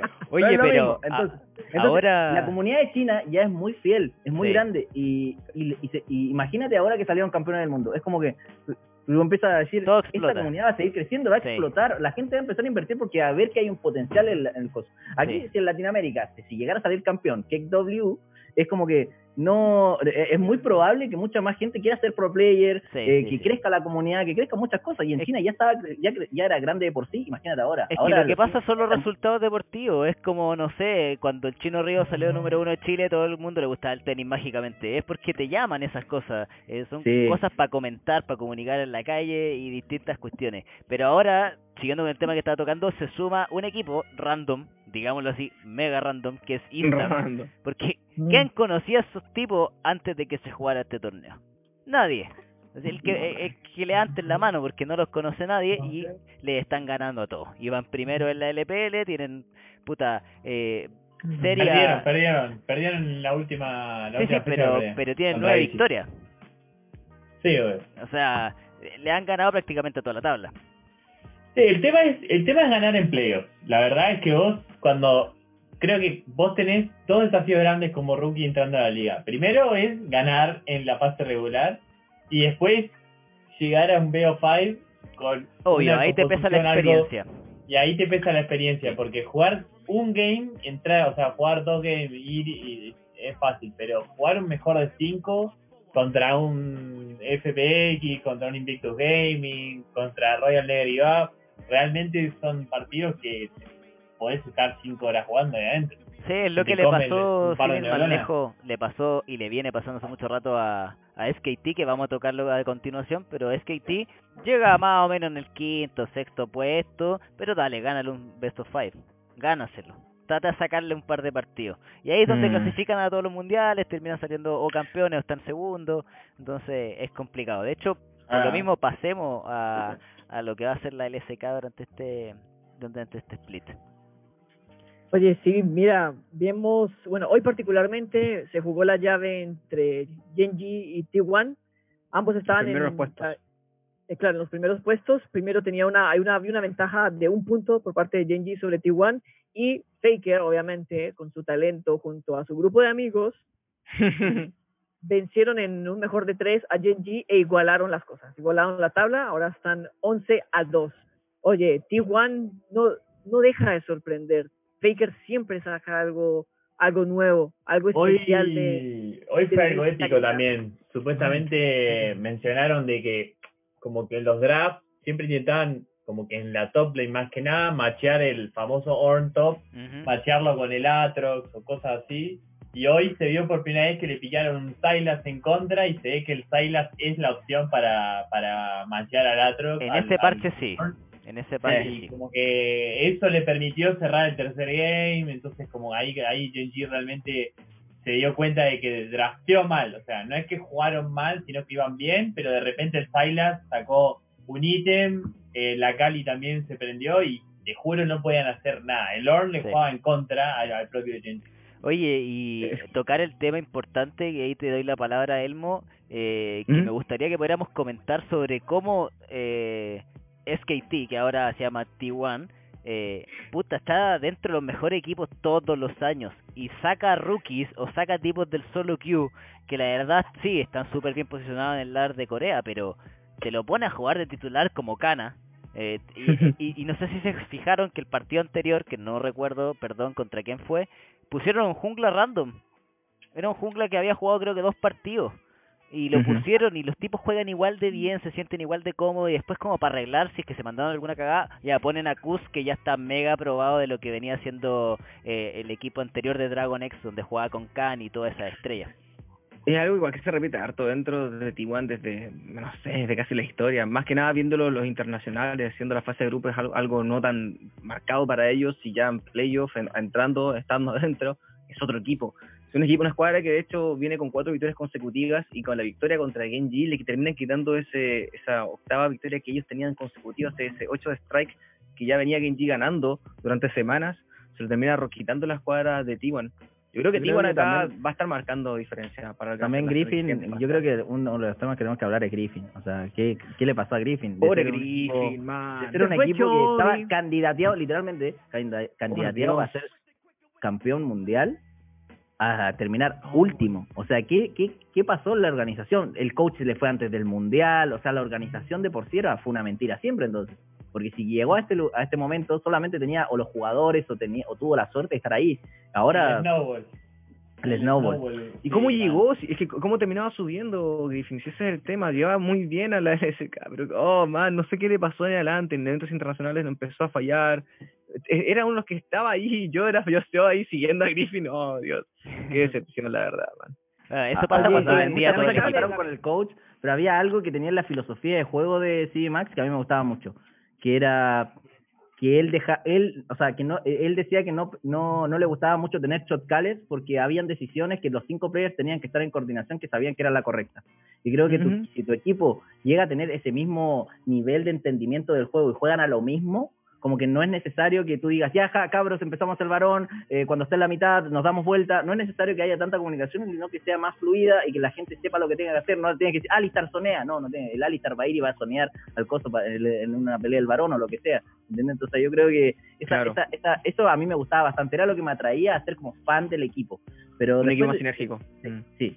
Una- no, no, era la mentalidad que tenía ese coach. Después, obviamente, salió filtrando cosas en un stream con Dopa y, bueno, se, se nos valió todo. a- Después, en un ámbito súper poco profesional, pero eh, ese eh, yo me destaco ese ese esa forma de pensar. A mí también me gustaría tener un equipo donde los cinco jugadores pudieran pensar por sí mismos y no tuviera que estar una persona mandándoles a hacer cada cosa. Obviamente es muy utópico pensar eso en Latinoamérica, con suerte hay shotcallers y vas a esperar que cinco estén coordinados en hacer distintas cosas. Entonces, Sí. Oye, pero todavía tiene chances, o sea, todavía quedan un par de semanas de la LCK para que Griffin al menos pueda llegar No, en pero- no, no lugar. No, aparte ¿no? que, que se No, no hay mete de llegar a puestos más altos, se mete a un gauntlet también. O sea, Corea, acuérdense que funciona en modo gauntlet. Y bueno, en la primera fecha del gauntlet ya te van a comer vivo, probablemente. Sí, no, no, va a estar difícil para ellos. Qué pena, qué ¿Quién fue- lamentable. ¿Quién fue que para- entró como cuarto o quinto en Es el que el Fue split SKT, pasado. es que. Es que el el entró fue. último, sí. Y ganó el gauntlet.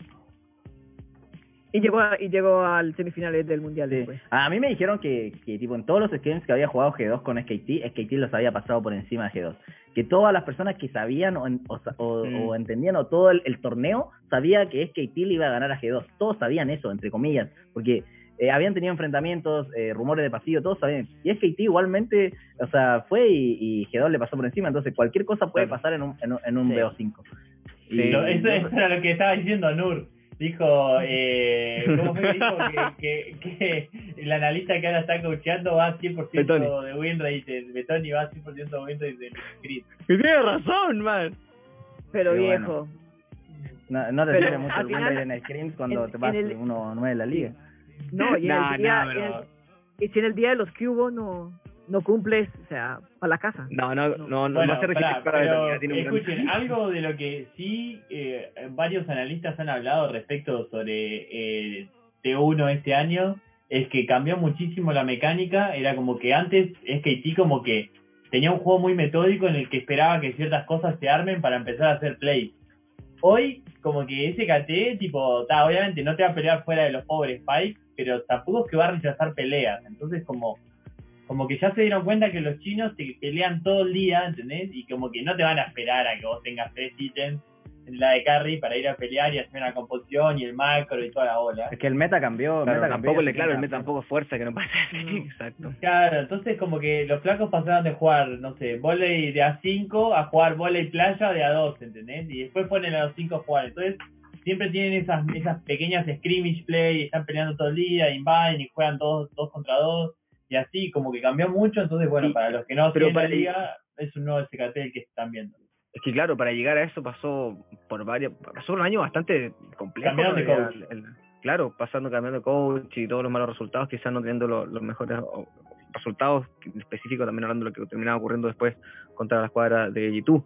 No sé, es, es- me, me alegro que estén cambiando este foco, me alegro que estén, que ojalá también la LSK esté tomando este rumbo, cosa que también el parche ha forzado que sea así.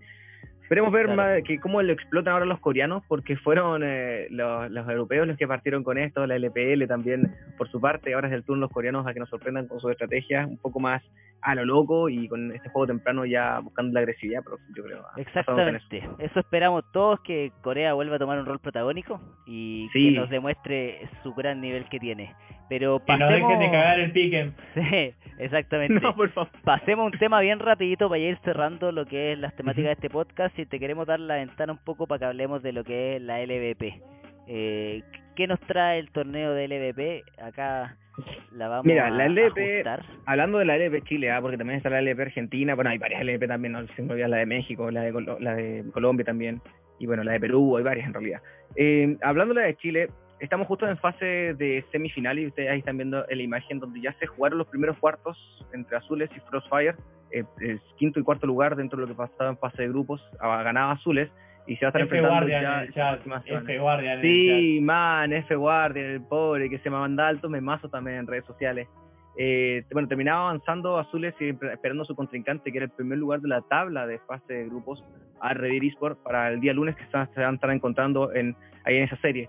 Luego, eh, la, que se jugó el día martes, la siguiente cuarto de final fue entre Furious y Católica. Bueno, claramente no avanzaba Furious Gaming, terminaba avanzando Católica ¿eh? para enfrentar menos esperarlos, eh, porque va a ser la semifinal el día martes. Eh, es interesante cómo se dieron las dos series, porque ambas terminaban eh, en 2 a 1, pero específicamente terminaba siendo la primera partida para el equipo que perdía, siendo ya el siguiente equipo el que retomaba el ritmo y terminaba ganando. Hasta ahora al menos eh, no fueron partidas muy pulcras, hubieron ciertos errores, siento yo.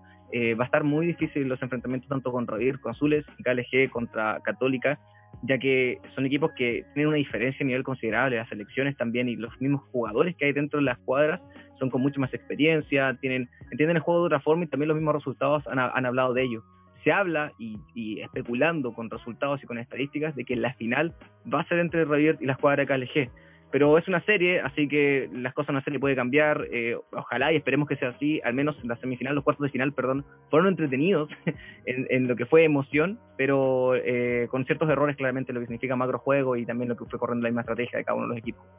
Yo, espero- yo espero- yo creo que la final va a ser verdugo de KLG, bro. Eh, Juliacito, Juliacito va, va, va- Pongo mis fichas por Juliacito. Revit campeón. Sí, yo también. Por Revir, Revir no tiene buena fecha, ¿ah? pero Revir te solamente perdió contra KLG. Pero Revit Pongo perdió contra fichas. KLG cuando cambiaron a Si Juliocito, Juliacito, estamos si diablo, no me equivoco. sale campeón Revit. Oye, ojo, ojo que Revirt el año pasado No en sus dos splits de la LDP llegó a la final y perdió las dos. Perdió ambas finales. Sí. Pero hicieron varias cosas raras, o sea, el burrito no estaba funcionando en un BO5, iban 0-2, lo cambiaron por Lucas Negro, lo, lo descongelaron eh, y empezaron a, a- a hacer ese cambio raro porque tú practicaste con un top todo el tiempo y sacas un player que está estudiando para la PSU, estudiando en la universidad, no sé qué carajo está haciendo, pero estaba practicando como está los otros chicos de la Gaming House, y van y hacen eso, eh, y algunos dicen que como que cagonearon entre comillas en la final, lo mismo en el otro, entonces yo creo que ahora Julio, yo creo que Julio puede tener muchos defectos, pero una de sus virtudes es que ha sacado equipos campeón y no se rinde nunca. Él quiere ganar, Sí. él como que está buscando ese Es robo de Naruto, ganador. fuerte, Naruto. El tema, el tema es que al- hablando de Revir, de, de- de su No sé si es Naruto, pero hablando, hablando de, de su coach Beto, eh, eh, al menos dentro de lo que selecciones que ha sacado Julio y, y lo que ha dicho también en sus redes sociales, no se ha sentido quizás del cómodo del todo dentro de sus propias selecciones y también se le ha visto así en la grieta, no buscando o no teniendo sus comfort picks o no buscando lo que él quiere jugar, siendo las selecciones más de Beto en, la, en esta misma. Quizás si se le da la más libertad a, a Julio podría destacar de otra forma. No lo ha hecho mal para nada, pero tampoco ha brillado así siendo el pilar fundamental en ciertas es que si te hacen jugar Harvan y Sejuani, ¿qué, qué, qué, qué quieres Claro, brillar? es oh, que tiró un super oh, claro. mucha gente, o sea, no Ahora, y, y ahí es donde de te planteo la pregunta. Ahí es donde te planteo la pregunta. Ya para una final posible, ¿tú crees que debería tener la misma mentalidad de Beto en el sentido de hacer sus selecciones o dejar más a Juliocito que le dé esta libertad, ya que por lo mismo que tú dices, es un campeón, un jugador, perdón, que saca campeón a los equipos? Mira, yo veo el League of Legends así. Si tú juegas un campeón esquileado, muy difícil como Licini, lo juegas perfecto, lo juegas a tu 100, eh, lo juegas a su 100, sacándole todo el potencial, un campeón más fácil como Sejuani y Harvan, tú le sacas el doble el potencial que tiene el campeón, porque tú puedes hacer cosas que otra persona no puede hacer. Exacto, exactamente. eh, eh, eh, y, es, y a esa ahí, tú necesitas jugar el meta porque el meta funciona. Esa es la razón por la cual se juega meta. El meta funciona. Y, y tú, tú podrías jugar tu chacostito, podrías jugar otras cosas, pero la Sejuani va a hacer 20.000 veces más cosas que el chacostito. Acá cito, cito a mi dios Onur que dijo eh, perdimos porque elegí una composición muy difícil de ejecutar. Esto lo dijo. Es- eso es lo otro, eso es lo otro. Y, y es ahí cuando yo entro a, y Ah. pongo siempre el tema a, a discutir, es los coaches tienen que adaptarse a los jugadores, no los jugadores al coach. ¿Por qué? Porque tú, tú no puedes hacer eh, eh, una salsa con cosas, con ingredientes que tú no tienes, ¿se entiende? Entonces tú tienes que intentar jugar con eso. Y yo creo que eso falta en Latinoamérica, falta que, que se contextualicen como los jugadores los que tú tienes. Y llega un momento que tú dices, ya Julio puede jugar cualquier cosa, literal, lleva jugando jungla desde hace 10 años Sí. puede jugar cualquier champion. Entonces, que juegue lo que tenga que jugar y que lo juegue bien, y Claro, que es muy cierto eso. bien y en hacer sus cosas bien y en cumplir su función y aparte Claro, ser un pilar cierto. psicológico para el equipo de experiencia y de eso. Yo creo que Julio eso es lo, lo principal que tiene. Sí, agregando creo un que- tema importante, persona, pero eso lo destaco. agregando un tema importante, creo que como Latinoamérica también nos falta entender cuál es la identidad de nuestros jugadores. Nosotros no somos coreanos, no pensamos como coreanos, no ejecutamos las cosas como coreanos. Pero, Pero le entonces, copiamos ¿qué todos los coreanos. Exacto, pero entonces, ¿qué somos? Porque si lo hacemos mal como coreanos, bueno, hagámoslo de otra manera, porque pareciera que no es la fórmula. Entonces, creo que como tarea pero- nos queda encontrar nuestro camino de juego y nuestro meta, como lo encontraron los vietnamitas cuando se pusieron a, a power spikear con el Nocturne. Ah. Bueno, hagamos cosas nosotros que nos dejen ser latinos, como lo hicimos en el ¿Quién, fútbol, como lo equipo en. Latinoamérica tiene su propio meta? Ninguno. Ninguno, Ninguno. ninguno. No, ninguno. somos Eso re pajeros, somos re Por pajeros. eso te yo, yo fuera azules tendría mi propio meta. Yo porque también. son jugadores 5 que nadie da, nadie, nadie da un peso. ¿Por qué tengo que yo jugar el meta siendo azules? Nadie espera nada de mí. Yo juego meta, hago lo que quiero. Disfruto Sí, yo, creo, yo, yo creo que hay una presión también ahí en cuanto a seguir ciertos lineamientos que te entrega sea, la escena mundial. O sea, si tú, tú igual te fijas en lo que hace SKT, tú igual te fijas en lo que hace FanPlus Phoenix o en G2, no sé. Tú ves igual. Pero, eh, mira, el meta es la estrategia más eficiente disponible para jugar, ¿entendés? ¿Y quién encuentra Claro. esa eficiencia? La Mira. gente que se pone Sí, se pone hacer a romper la cabeza de Eh, a ver, esta a me sirve. a O se ver, encontró- eh, o se si saco. Zoe con Lugen, si saco Zoe con el... ¿cómo O es? se encuentra algo de suerte, se sí. encuentra una will de suerte, o se empiezan a probar cosas de suerte porque Y acá no hay nadie que haga eso. Yo no veo a los analistas haciendo eso. Acá lo veo a los analistas jugando solo Q, eh, Hardstock, Sí, Platino 1. es, es muy distinto. Analista, Hasta estaría bueno como preguntarle a un coach, ¿quién de, eh, ¿tú conoces algún colega que haga theory crafting? Porque eso es lo que Es estamos es hablando, el theory tema, crafting. claro. Sí. Eso es lo que estamos buscando. y acá en Latinoamérica no hay alguien que tenga un theory crafting. Escritura digital No, y todo eso, totalmente. Java. Y para cerrar un Es poco un el tema, eh, creo que tocaste el tema de la U que lo hubiese hecho y creo que cuando lo intentó hacer, que es pasarle al Icebox picks que él se sentía confort, fue cuando lo hizo Fue mejor en demasiado el torneo. Demasiado Exacto. tarde, pero fue Es que cuando yo lo hubiera hecho mejor. eso desde el principio. Yo Sí. solamente a Xbox le hubiera dado champion que sepa jugar. Camil. ¿Quién lo- Claro. Camil. Pero Camil. Camil. Bueno, entonces Fiora. le dejamos la tarea a la gente que ojalá de acá al siguiente podcast nos pueda comentar por redes sociales eh, cuál es el meta que ellos quisieran tener o qué nos caracteriza como latinos. Ojalá podamos tener distintas opiniones para el siguiente programa y podamos tocar y quizás tener un coach, como dice Jaime, y preguntarle, o sea, ¿cómo lo haces tú? ¿Solamente de Corea, solamente de Europa? Y después, vamos, apliquemos y... O, o- y- o China, si ahora China es el que está mandando al meta. Los coreanos están copiando a los chinos. Sí, Y los de- es lo- verdad. en China China funciona, porque Claro. eh, los coreanos están copiando a China. Y antes era viceversa.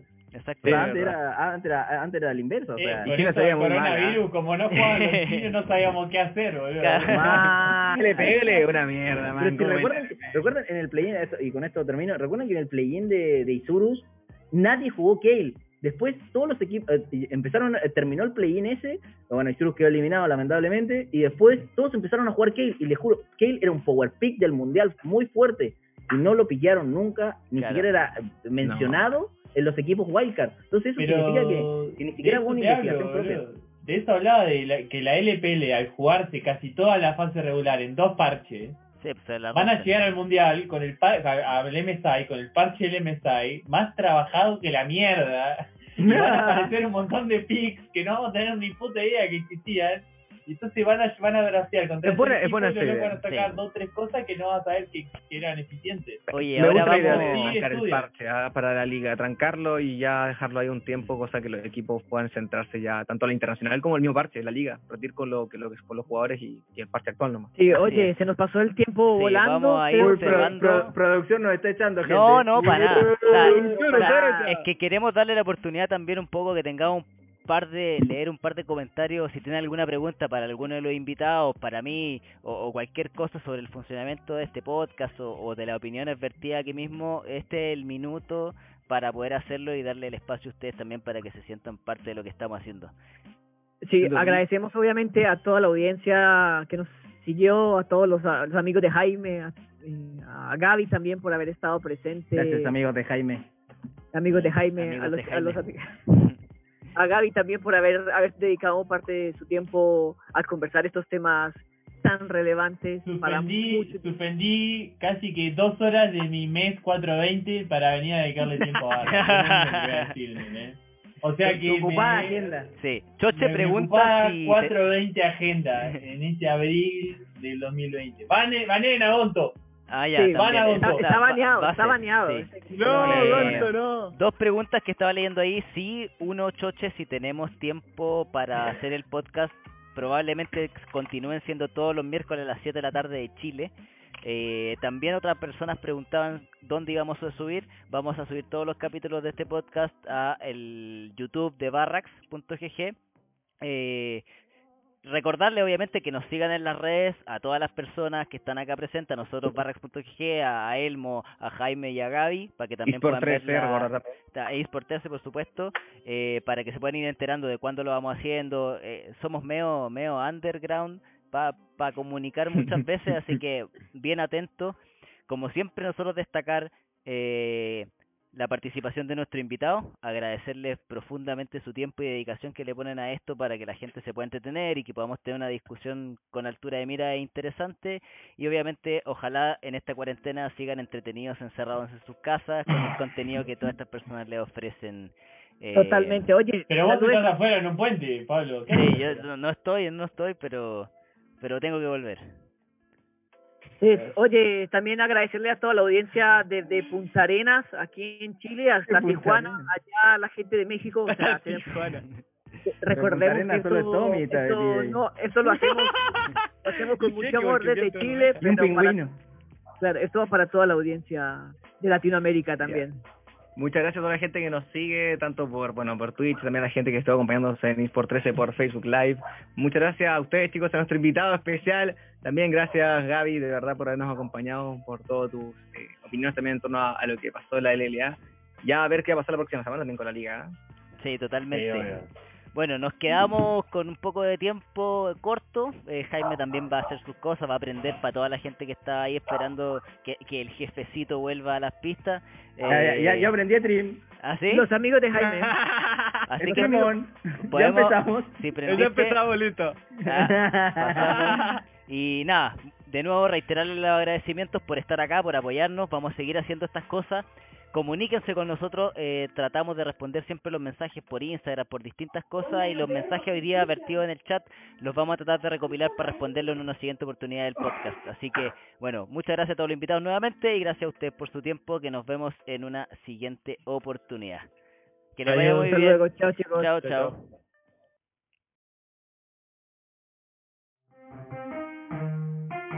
Yeah, let's go.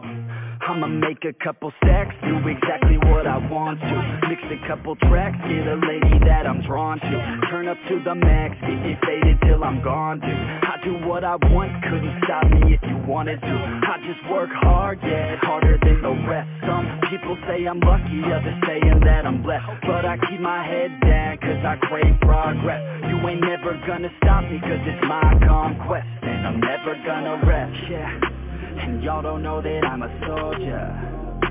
I always felt like I'm a loner. When everybody thinks they know ya. And y'all don't even know I own.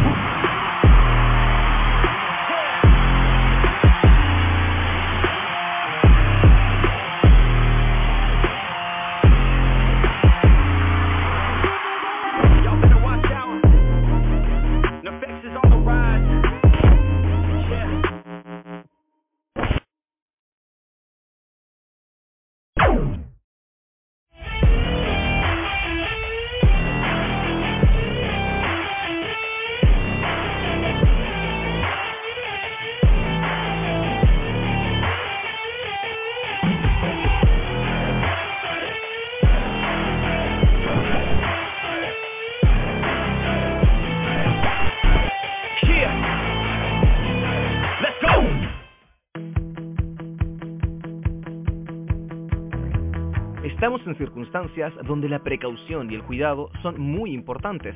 Y como no debemos salir de casa, les traemos cuatro opciones para pasar estos días en nuestro hogar de una forma más amigable. Si con tus amigos están buscando un juego entretenido y además barato, uno puede ser tu opción. El popular juego de cartas se encuentra en Steam con un 70% de descuento hasta el 26 de marzo, además de tener una versión mobile.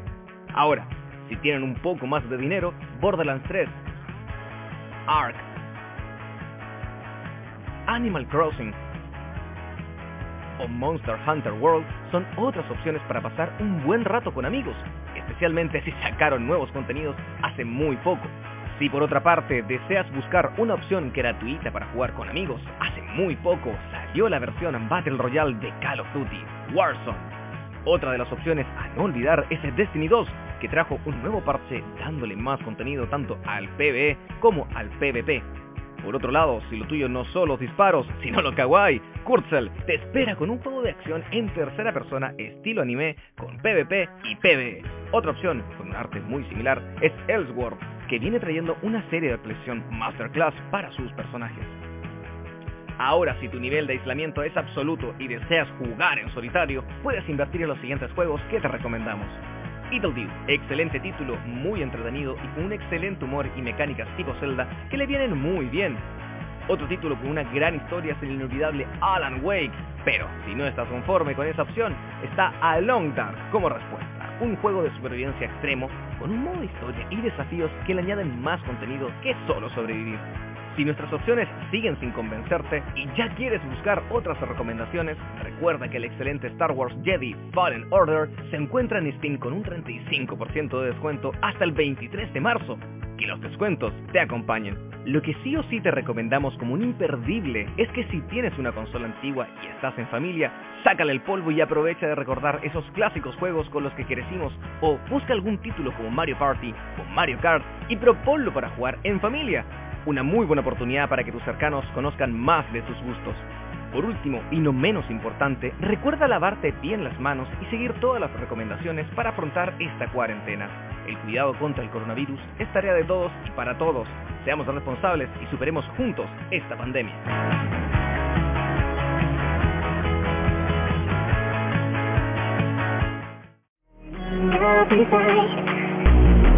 Stop wondering how I will. I need to know it's you.